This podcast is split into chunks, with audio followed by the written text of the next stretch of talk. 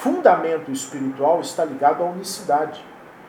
Esse é o grande, é o grande movimento que Abraão liderou há, há, há quase 4 mil anos atrás, de que o fundamento da espiritualidade é a unicidade. E qualquer pessoa que se preze no mundo da espiritualidade, seja qual for, qualquer budista que se preze, defenderá a unicidade. Qualquer cristão que se preze defenderá a unicidade. Qualquer muçulmano que se preze defenderá a unicidade. Né?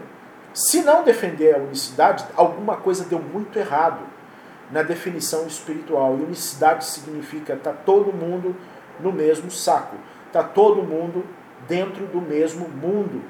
E enquanto nós não estivermos integrados em unicidade, não é uniformizados, é integrados nas nossas diferenças.